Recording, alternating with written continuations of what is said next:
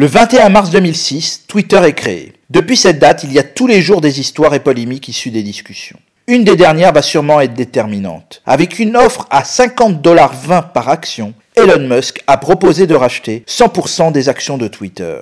Cette offre publique d'achat est tout sauf une surprise, car Elon Musk a acquis dernièrement 9% du capital, devenant le principal actionnaire. Mais après quelques jours où il devait faire son entrée au conseil d'administration, Twitter et son président ont annoncé qu'il n'en serait rien.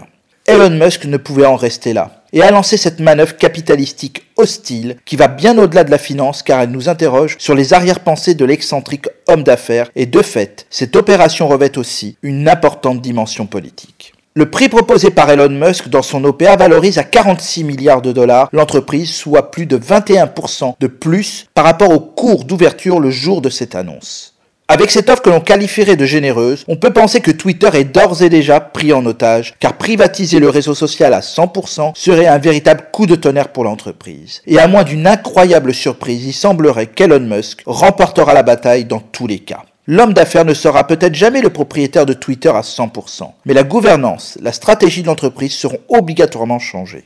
En effet, Elon Musk ne s'attend sans doute pas à recevoir d'accord de Twitter qui dit officiellement réfléchir pour prendre la meilleure décision pour ses actionnaires. Déjà, certains d'entre eux, comme le Royaume d'Arabie Saoudite, ont déjà dit non publiquement. Mais c'est là que les choses prennent une tournure plus complexe, voire politique. Elon Musk était l'invité de la célèbre conférence TED le 14 avril dernier. Il a confirmé ce qui semble évident. Son offre initiale n'en est pas une. Il y a un plan B.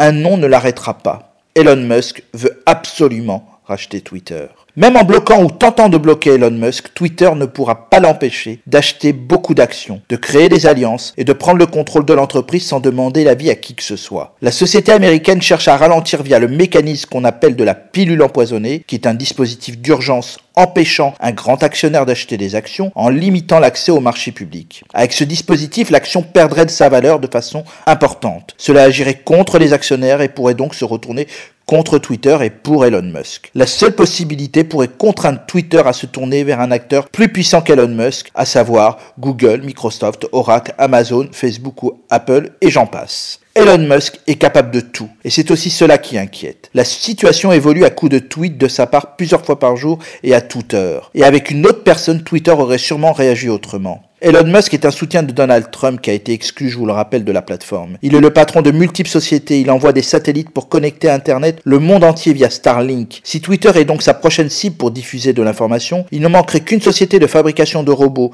et d'armes type Safran pour qu'Elon Musk ait tout l'attirail du parfait maître du monde. À la semaine prochaine.